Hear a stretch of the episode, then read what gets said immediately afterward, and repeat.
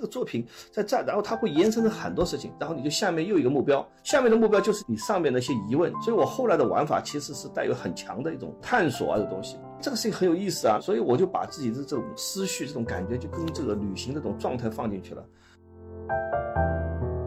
最大的感受，我觉得年轻人应该是个人是最重要的。首先是你个体的自由、个体的快乐、个体的享受、个体的生活。很遗憾，我就包括儒家、儒家这东西都太强调了这种集体、宗族各种的东西。我今天回过头来看，建议大家真的去体会、去跑一跑。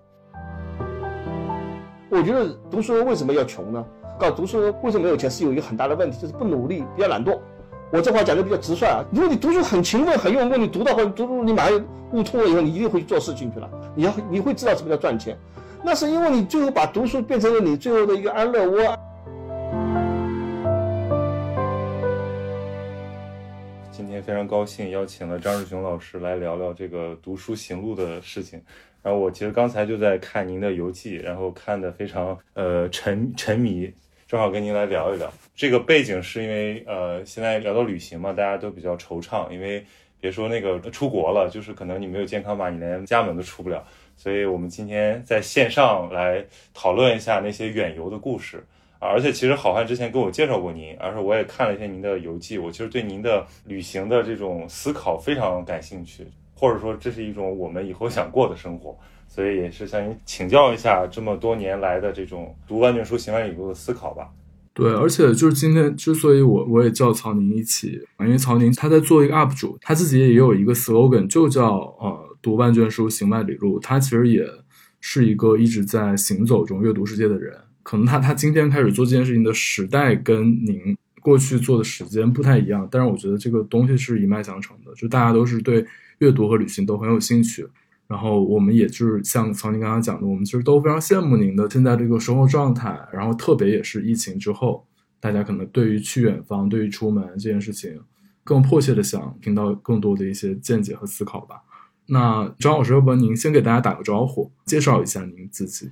呃，我这个我是一九六零年代的人了，然后一九八零年代我读的大学，在那个遥远的时代和今天不一样，大家是对读书是非常感兴趣的，社会上是有一个所谓的文化热。呃，然后到一九九零年代呢，是一个转折点，中国进入了一个市场经济的一个大潮。那么我呢？去了上海证券交易所，做了这个上海证券报专题部主任啊，一系列的这样的工作。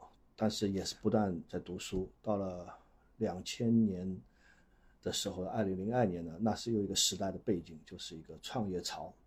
我就想实现自己的媒体的梦想，就做了一份杂志，叫《价值投资》。呃，也慢慢自由了嘛。呃，这种自由是脱离了单位，然后自由的时候就会想一些事情。我记得二十年前的时候呢，就创了杂志以后呢，呃，我就开始写了一些游记，后来就发在杂志上。二零零五年的时候吧，出版商看中了我这样的一个游记的风格，然后就出版了本书，叫《游走在时空边缘》。那时候还不错的，那个时候也没什么推销，就是去营销就一万册。我也当时因为也出了很多投资类的书籍，我是 那时候认为是财经理财的专家一类的，所以也不是那么在意这东西。但是到了二零一零年的时候呢，我就觉得自己有点迷茫，就是不知道自己 想做什么。那因为那时候也觉得自己的各方面好像就是产生了一种人的一种停滞的感觉。那时候我就想突破自己，就开始找点事情做，就开始有意识的就觉得去周游这个世界。同时呢，呃，写几本书。一开始的时候我写那个思想英国，然后又写了两本这个美国。然后又去了以色列，写了本《走读圣经》。那三本实际上是自己读了很多书呢，有一种选择性的想去寻找一些主题。这三本书其实也没有公开出版，也是自己一直在做媒体，有读者群嘛，印个小册子看看，反响很好。然后又出去，出去走了几个地方的，还是比较轻松的，像新西兰啊、西班牙啊，还有北欧，也也写了游记。但那几本游记呢，也是蛮轻松的。后来到了意大利，就开始不一样了。就觉得这样写下去，总得写一点什么想法。那意大利呢，就给我了很大的感触。我去了三次，每次一个月，连续三年。然后我就他的一个艺术品，就迷上了这个艺术品。然后就开始研究这个西方的博物馆的艺术品，就是那种油画、雕塑啊。后来就几乎跑遍了欧洲的各大博物馆。像维米尔的这个很有名的一个艺术家，他的作品很少，我就有一种渴望要把他所有的作品 全部去找一遍。那要在欧洲的各大博物馆，我就去了。然后一个卡拉瓦乔，这个人也是很有意思的人，他是几百年前已经实现了电影导演的梦想，就他这种油画像电影这种感觉，那也是个很传奇式的人物。他的画作也很少，遍布欧洲。那么我就一幅一幅、一幅一幅去找，找到后来就越来越觉得，哎，各种画派、各种感觉，就是它是有延伸的，就有点痴迷了。然后就是 就到处找，一路上找，一路上看，就到各个国家，到荷兰、比利时去看了很多很多画。应该说，我的看了几万幅画，而且真的是。如痴如醉，最后到了法国，因为巴黎嘛，我有一个冬天，索性就一个冬天下雪天就在巴黎给就看各种各样的博物馆，到罗浮宫前前后后去过七次，而且后面五次都是在罗浮宫利用夜场，所以我把我把我们罗浮宫真的是认认真真看透了，就是很很沉迷，写了五本关于法国的这各种博物馆。那么到了这个时候，我感到这个艺术品已经看的差不多了，然后我又。开始想走自然这种感觉的一条道路，后来又去了苏格兰、英格兰这个乡村。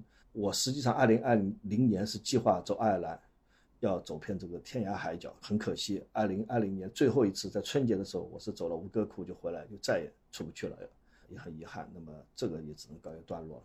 我大概出了将近五十本这样的一个走读这样东西，也是蛮疯狂的一件事情。我记得要出去的时候研究很多的书，然后回来呢又写书，然后就天天就是变成了一个什么呢？要么就在路上，要么就在家里写东西。将近十年，我做了这个事情。那现在当然这个三年来，哈哈哈，那也就是很安静的在家里，然后读各种啊东西，又想寻找反正一种回味吧。我只能这样讲。那么大致介介绍一下，好吧？嗯嗯。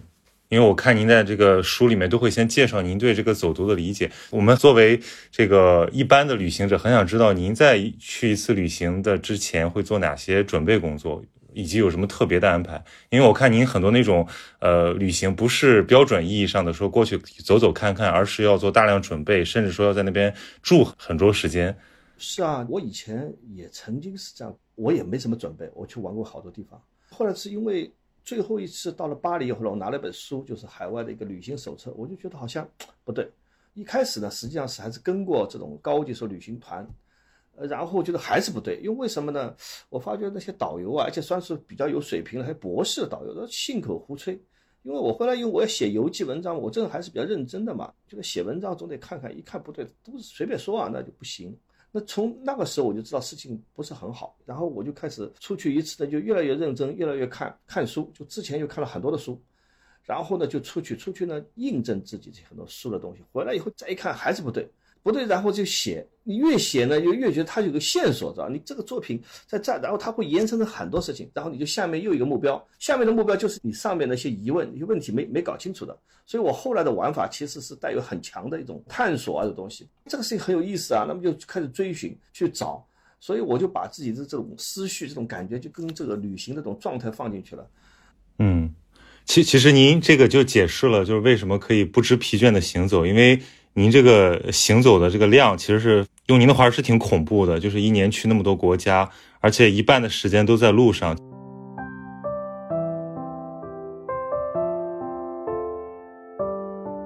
说游记，游记，实际上游记这个东西啊，很难写的游记本，写一本是可以的。你要写好的游记，好东西的，我觉得还不如人家大的作家。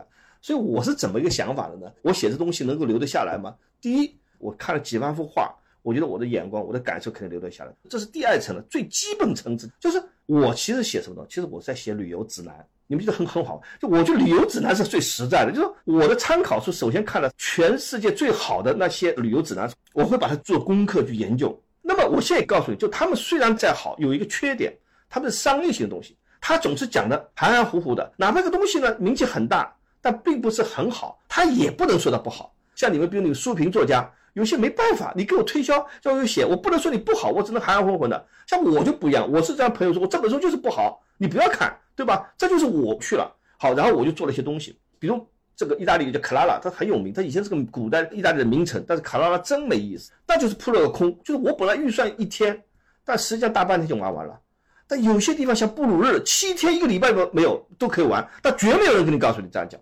那么我就是研究了很多东西，我我告诉大家。哪些地方真的值得去。就像我看书一样的，我这个跟朋友讲，我有哪些书真好看啊，有些不好看，得罪了也无所谓，就是不好，不好就不好。那对我来说，我很放松，对吧？我说你看了不就不好，就是不好。但有些地方真精彩。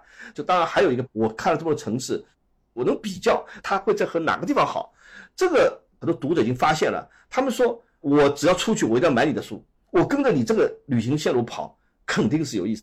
也就是说，我心里有个底，我至少我实用啊。但我出这个写这个书，我至少不能很飘啊，我不能天天有很感觉。这些书将来有一天会留下来，就是因为它非常的实用，就是我很真实的到每个地方去看考察，回过头来，我告诉你们哪些地方好，哪些不好，理由如此。而且我是翻了些书，把各种各样东西翻出来。怪不得我读您这个书的时候，我就觉得您在一些，比如说地点啊，或者一些这种通行方式上写的特别细。其实一般这个游记作者没必要写这么细，但是我就觉得很实用。因为比如我我看了您写英国和京都那两本，我觉得有些就是可以 copy，就像现在有很多朋友喜欢看小红书笔记一样，就是您把那个思索和那个探索的过程也都给一并记录下来了。啊，是的，是的，我是这样想。我其实我首先想的实际上就是一个实用，这大家可能觉得很低级啊。可是我认为，这就是出去玩的人的感觉啊。所谓玩你要真实，就说你别玩虚的，是不是啊？这个非常重要。嗯，因为我自己也买了很多那个，就像 Lonely Planet 那种，但是我觉得确实有一个很大的缺陷，就是因为它那个，它当然是每个地方找那个最资深的探访者和当地人，但是问题是，他就为了。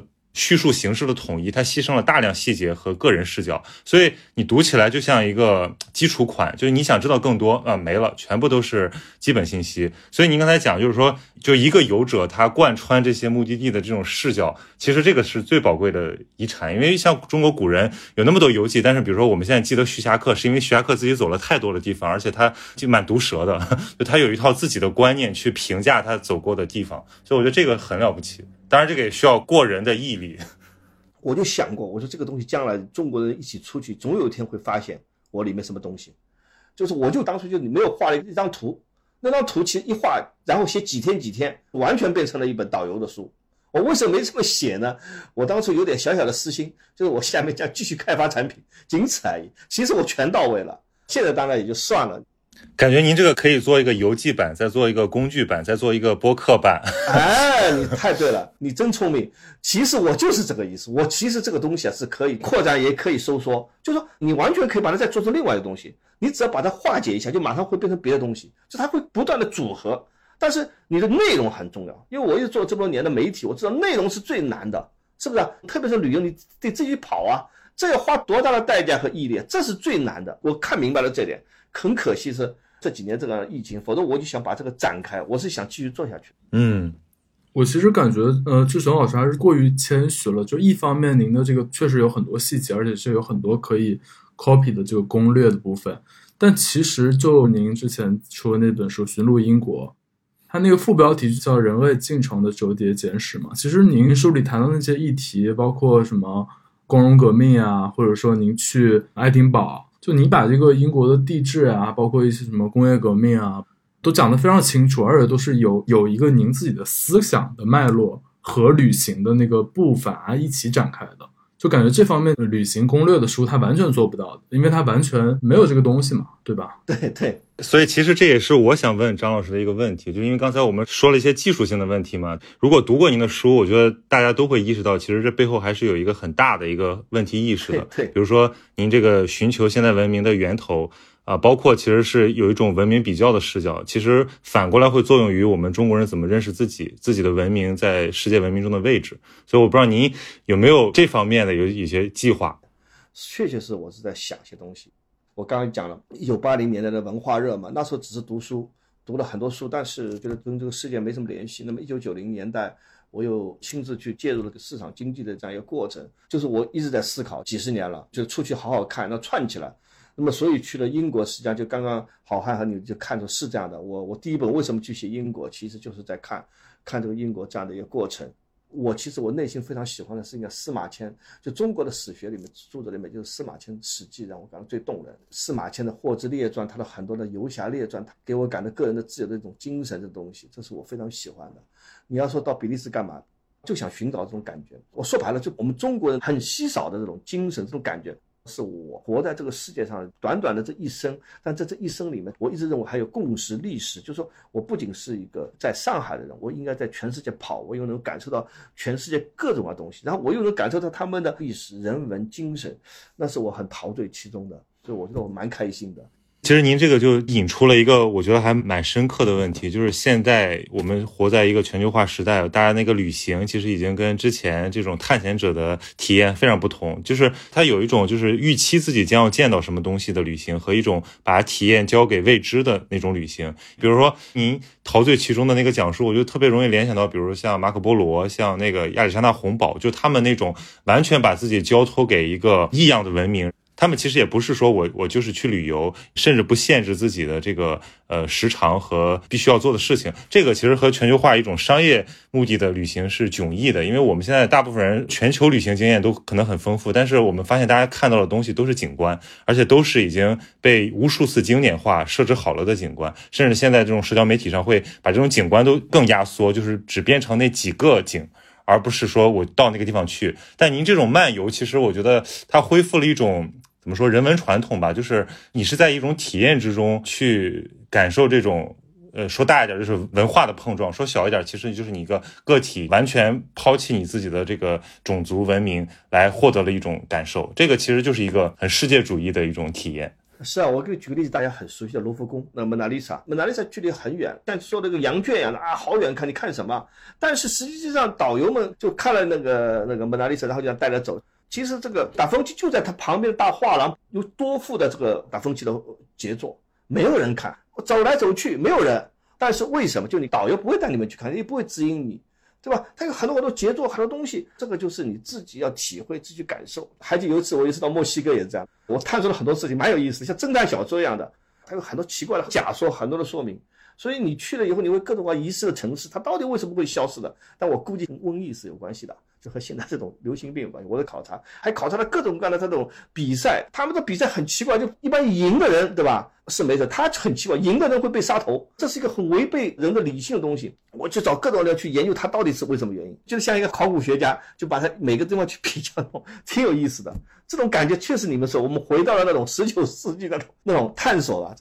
对我，我其实忍不住又要想问一个技术性的问题，就是比如说您怎么去安排这个行程？比如说选择一些特定的时间点，或者说寻找一些呃地陪，因为有些东西确实是可能要当地人才知道，就是你网上查不到，或者说书里也没有，就是非常非常的这个随机和这种地方性。这个东西你怎么去一点一点探索？我有这种本能，到了一个城市一兜就有感觉，这个城市你值得不值得玩？关键就是要找对，我基本上赌对了。然后你到了一个地方，你觉得分配就就可以玩了。然后马上找到这个地图一翻，不要什么地陪，我们现在有很好的软件啊。我其实非常注重猫图音，就很注重像大众点评啊。在国外跟你说吃饭一般不准的，但是那个旅行景点很好。我看评论，研究评论，哎，差不多有感觉去，基本上对。就是根据各种各样综合，但是有个前前条件，就你必须你的时间要安排对，否则你到的时候你一看已经没望洋兴叹，因为时间不够了。嗯。比如说，您觉得这个地方可看的这个标准都有哪些？因为比如说很多这种呃盛名在外的地方，其实确实就像您说的，非常表演性或者非常景观性，但是有很多东西可能还就是有感觉啊。我跟你说，一去这个一个城市很有讲究啊。你到一个地方去以后，你到广场看它的一些店，看它的教堂，估计知道了这地方深度多少，感觉多少就知道。当然，大城市是最好判断了。你像纽约，你去两个礼拜也可以；伦敦两个礼拜也可以，这个不难。难就难在一种中小城市是最难的，这些城市的判断就你要多去多看，这是感觉了。那是你看很多城市以后就不一样。像瑞士，它的特色在哪？就是今天是富富的流油，但在几百年前它是个穷国。穷国有什么好处呢？它的建筑都留下来了，中世留下，然后它又没有打过仗，所以你能在瑞士的小城市你能看到原生态东西。你现在到德国的很多城市，你看了，哎呦，大家都好美啊！小城市，这些城市可以坦率，早就被炸完了，重新搭过的，就他们的工匠水平很高，但是是新的，就像迪士尼乐园，这个是你要看过老的地方，你就明白，有很多新的东西。当然，你就觉得很美，像童话般的世界，这种童话就迪士尼乐园。所以，德国很多的城市啊，除了老城，很多新城市其实没有味道的。呃，我倒是有一个想补充的，就是刚才曹宁也提到说，是不是有时候。地陪啊会好一些，我倒是觉得有时候去一些小城市玩，哪怕就是大家都知道这些比较著名的城市，我觉得如果有一个当地的朋友，他能带你玩，人会迅速的进入一种那个生活状态，而不是一个游客的状态。我觉得那个记忆事后回忆起来还蛮特别的，因为他可能会带你去他啊平时会去吃的饭的地方，或者他呃他他在那里成长嘛，或者在那里一直生活。我觉得那个有时候也是可以发现很多有意思的地方的。那就是我的京都味道，我就找了一个老京都人叫奥田。他七天 陪我去各种京都的玩法，这是一种玩法，那是一种角色，就是融入在角色里面。那么你在欧洲呢，就是不一样，就像西班牙、安达卢西亚，以前是阿拉伯文明嘛，一个很厉害的地方。我很早就爬起来，然后我就在巷子里乱窜啊。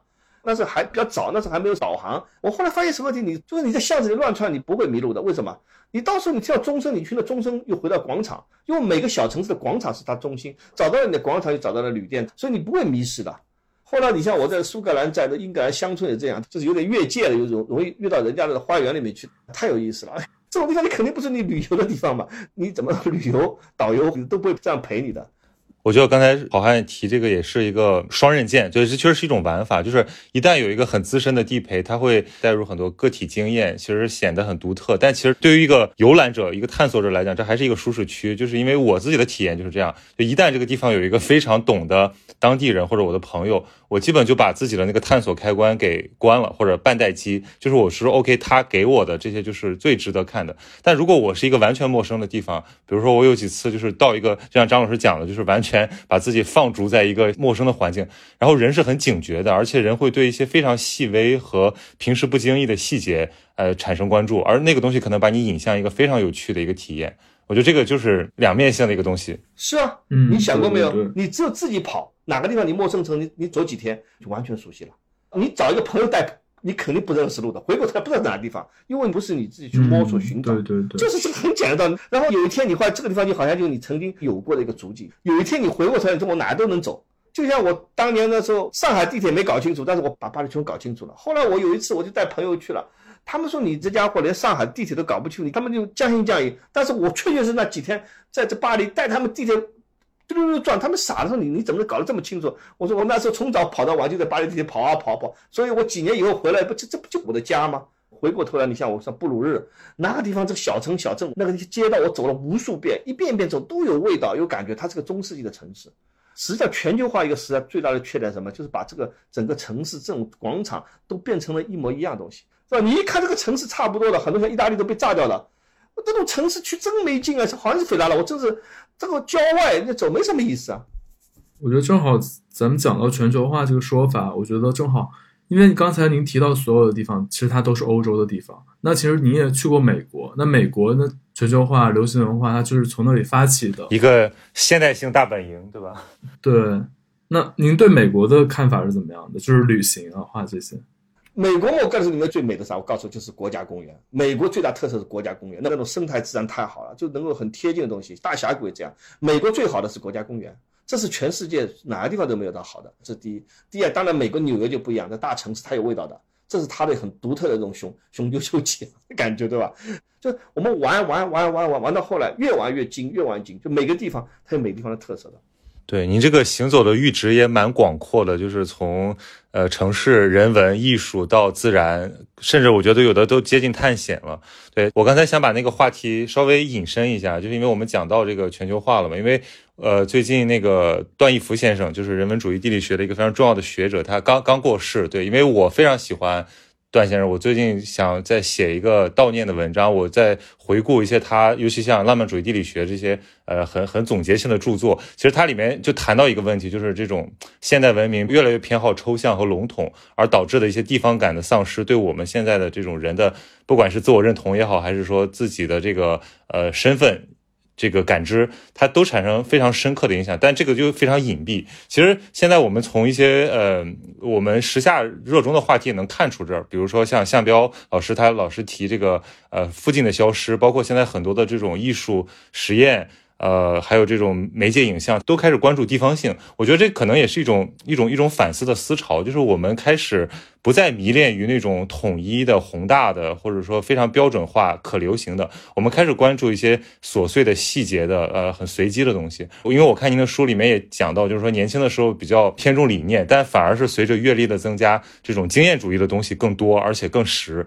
我觉得其实可以请您谈谈这块儿，就是就是怎么样恢复这种阅读跟体验的这种平衡。哈，你这里你的问的问题都是蛮有意思的。实际上这几年回顾出来。的感受就是又有不同的地方。首先讲就你刚刚讲那个景观问题，我其实刚刚前面已经讲到了上我的感受，就是说你不要去那些迪士尼乐园般的这种假的东西，假的就是假的。但是有些地方你就是有有回味，因为它是一个很自然的很多年的形成地方，对吧？我想中国的真的古镇也是感觉这原味。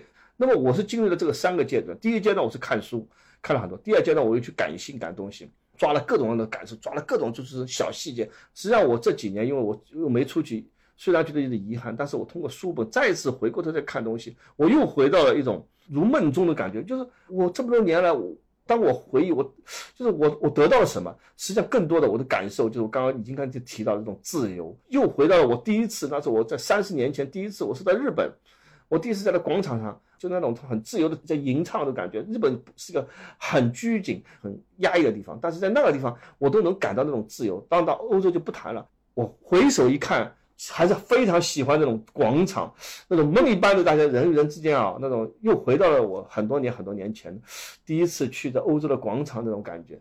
哎，他们真是无拘无束，我很怀念。不管人们怎么再说我，呃，有什么看法，我觉得中国没有这种感觉。其实这种体验非常难得，尤其是我们现在看到这个世界变得更极端化，然后甚至有点封闭的趋势，然后人们开始局限在自己舒适的这种文化认同里面。因为昨天那个我也刚收到，就是那个王庚武先生他的那个回忆录的大陆版刚刚出。其实像段义孚先生、王庚武先生他们，因为都是。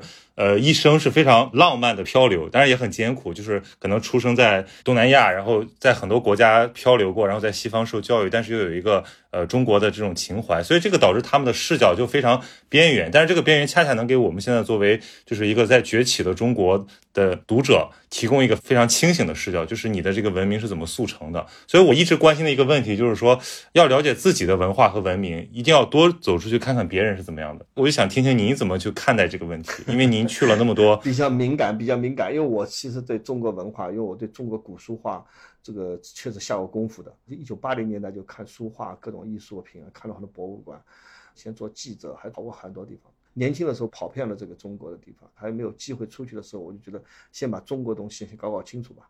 所以看了很多，但回过头来再去看这个事情是个比较敏感的话题，特别是今天。那其实我已经暗含了，我觉得。我怎么讲呢？我出去，我的最大的感受，我觉得年轻人应该是个体的，个人是最重要的。首先是你个体的自由、个体的快乐、个体的享受、个体的生活。呃，很遗憾，我觉得包括儒家、儒家这东西都太强调了这种集体、宗族各种的东西。实际上，我认为这个东西未来是不可支撑的。这些东西，我今天回过头来看，嗯，问题非常严重。所以，我建议大家真的去体会，去跑一跑。就你刚刚讲的那个，呃，那个段先生、王先生，其实王先生那些书，其实我都看了不少的。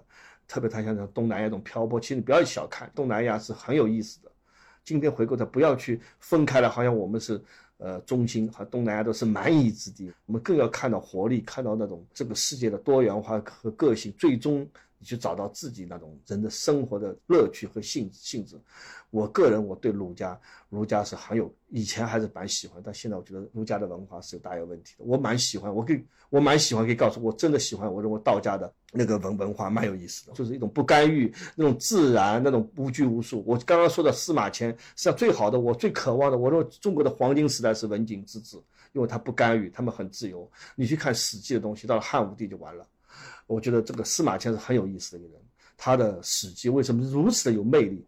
当然，年纪轻的时候觉得是文学的魅力，后来慢慢感他的精神的魅力。我觉得他是，就是说你要回过头来看，是那种无拘无束的。我用这种文化但是中国就被戕害掉了。所以我最讨厌的，我也可以直率的说，就是那个商鞅的文化，那个太可怕了。他就是把人不当人，把简直这种机器，这个太可怕。所以中国有很多太可怕的东西，当然全世界都有可怕的东西。所以我建议就是，我觉得今天要反省的话，真的是要去看看，然后你自己去寻找这种，你会完全不一样。不要把自己的东西认为一定是最好的，这个是一件非常危险的事情，然后你就会沉陷其中，这是最危险的。那今天回过头，我就很坚决的说，我认为人的个体的自由是最重要的，个人主义是最重要的，而不是所谓的集体主义的东西，那个东西是不行的。而儒家文化是一个强烈的国家主义的、宗族的、等级的、秩序的这些东西，我认为跟现代人人人文化是完全完全没关系。也就是说，你不知道儒家是没什么问题的。我认为你并不能损失你作为一个人，人之为人。没有没有，因为因为我相信我们播客的这个听众应该都能理解，就是我们并不是在褒贬某个文化的高低。我来怎么描述这个问题呢？就是说中国文化的一个现代性阐释的问题，就是你怎么让那些东西真正的文化精髓以现代性的方式活在我们中国人的生活里，而不是说对吧变成某种非常刻板的，甚至继续有那种毒害性的方式存在。而且像您刚才提到了，就是这种个人经历对于自己的这个认知的塑造，因为很多大道理就是它是由。整个的这种意识形态系统往下渗透，然后到个体，你其实不知不觉为什么这么想，但是一旦这个铁屋子被敲开之后，你有了一些自己的探索之后，它是完全崭新的世界，而且不管世界怎么变动，我们也知道往哪走，因为我们是有原则的，而不像这个更集体的那种意识形态，它是它是抹杀个人的，所以我觉得。这个也是中国的这种大一统精神，它一直都很强盛，但一直都有一些非常隐，但是也非常强韧的这种对个体自由、个体精神的这种颂扬和传承。像你刚才提到司马迁，包括到魏晋，然后到到李治，然后到鲁迅，其实这个东西一脉相承，就是这种关于个体自由的重视。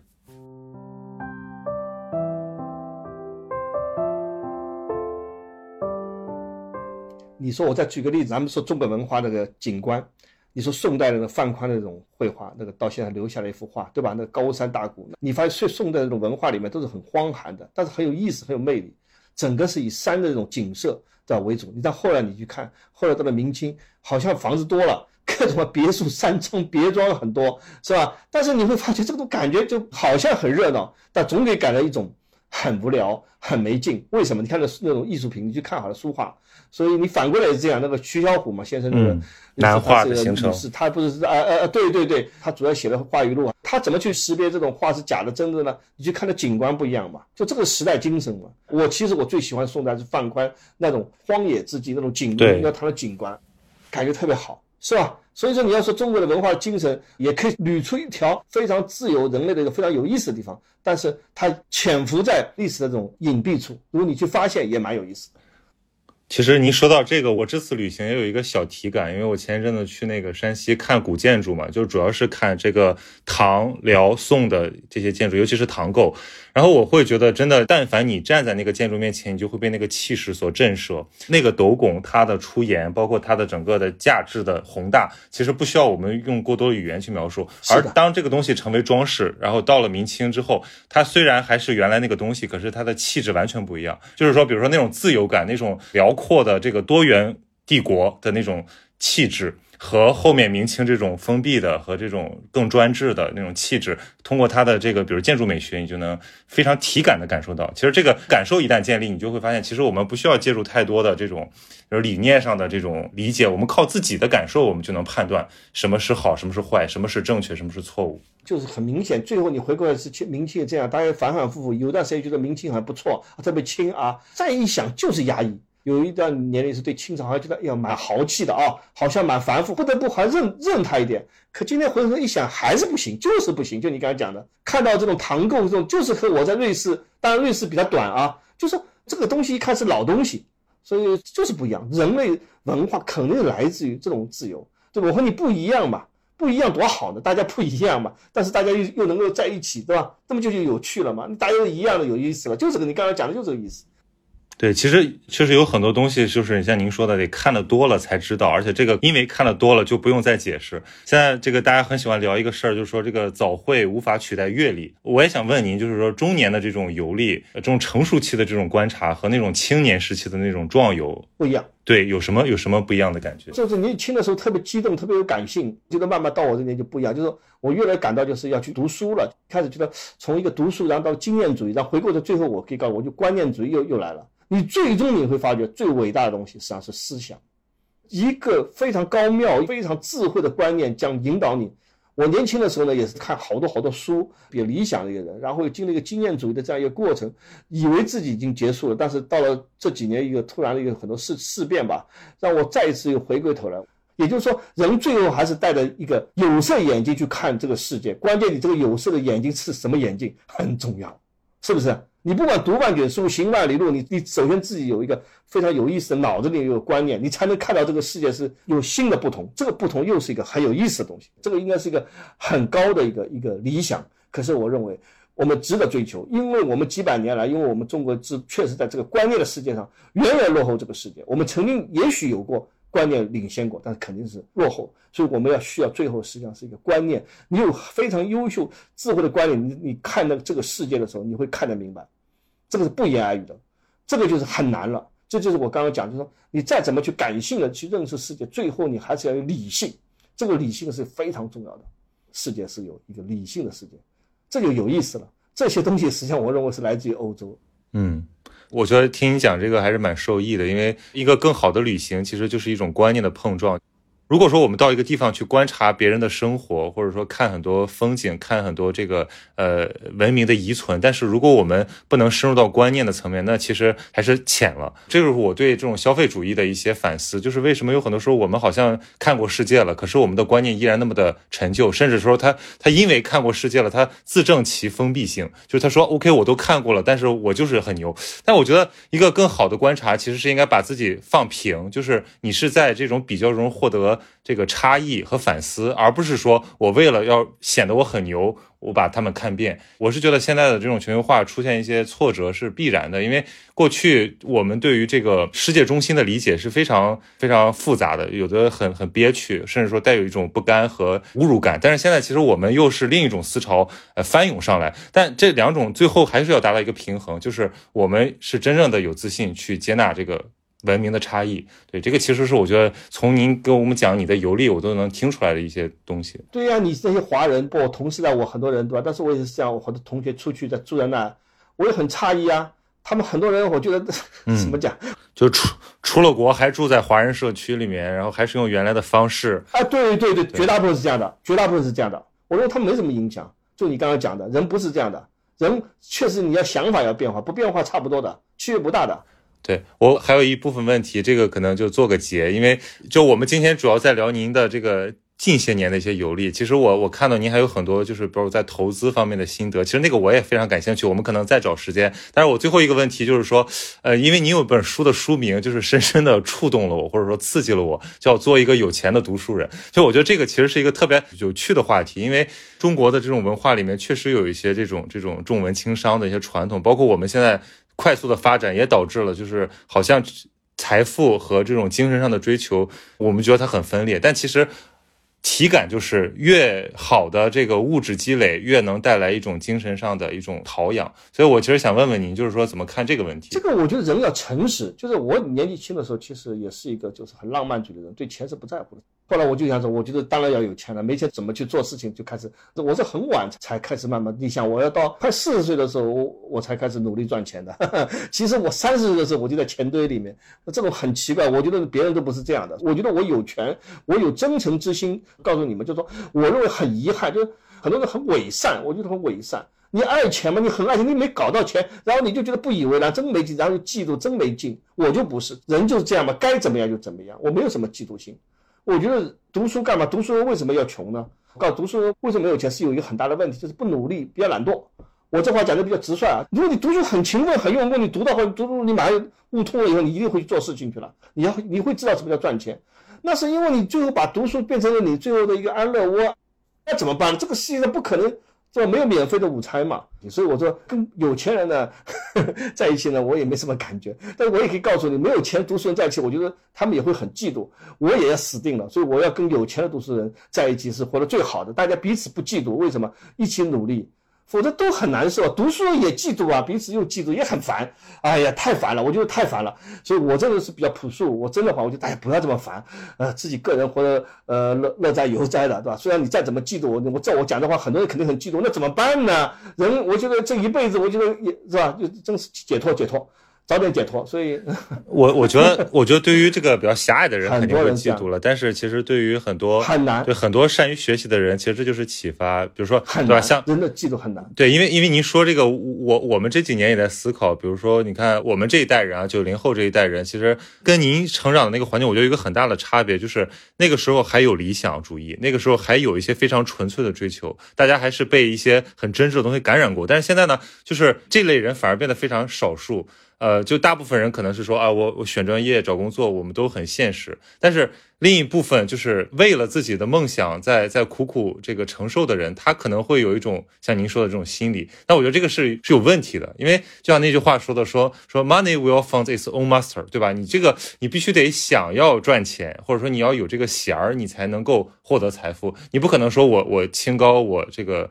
呃，有文化，这个钱从天上掉下来，这是一种非常不切实际的一个幻想。这个越早戳破越好，我觉得越早戳破，这个人越活得越自洽。对对，所以就是像您说的，这个这个醒悟其实还蛮蛮重要的。就所以最后我要讲，就是你与其躺平，与其嫉妒别人，与其这样，你就看着人家去就要走。这个世界上，他总是更新换代的，总是会那些老去的人讲，他再有钱，他要离开这个世界。你不要去嫉妒别人，你就好好的去努力去。对。所以我觉得比较健康的状态就是做一个有钱的读书人，然后做一个爱读书的有钱人，这样就比较 比较平衡。对对对，这很难。我告诉你，爱读书的有钱人是很难的。我告诉你，首先你要是有钱的读书人，然后反过来最后变成了有钱人，然后你再爱读书，他是这样的过程。一般来说很难很难。人都是很骄傲的，都很自以为是的。一旦有了钱，人就不一样了。知道吧？人感觉看我我多牛逼，那就很好玩。其实也不是这样，人 就是有些应该是有有点理想，然后就实现自己的目的。读书真的是很好很好的，然后因为他有很多建立性是非常好的。但是呢，不要把自傲，就人不要那么骄，就读书人和有钱人都有个问题，就是单纯的都都太骄傲。我就讲不要这样，不要这样。这个世界上有各种各样的活法，各种的尊重，大家交流。回过来就是这样，每个都是个体，让自己各自好好的自由的活着吧。嗯，不要去看别人，集体主义的悲剧就是因为你看别人，就大家都差不多，不搞得后来搞死嘛，内卷啊什么，你去看都是这样的。你跟几个大家很会玩的人，对吧？对吧？哪怕说钓鱼钓得很好，在一起至少他们不会之间冲突，不会嫉妒，因为什么？都很自在，活在一种很舒服的这种状态当中的人，这个实际上我就跟你讲，这是自由的很重要的一点。这也是在一个广场上，大家喝喝喝乐乐喝，大家哈哈哈一起这样子，这个世界上蛮单纯的，这才是我们所渴望的。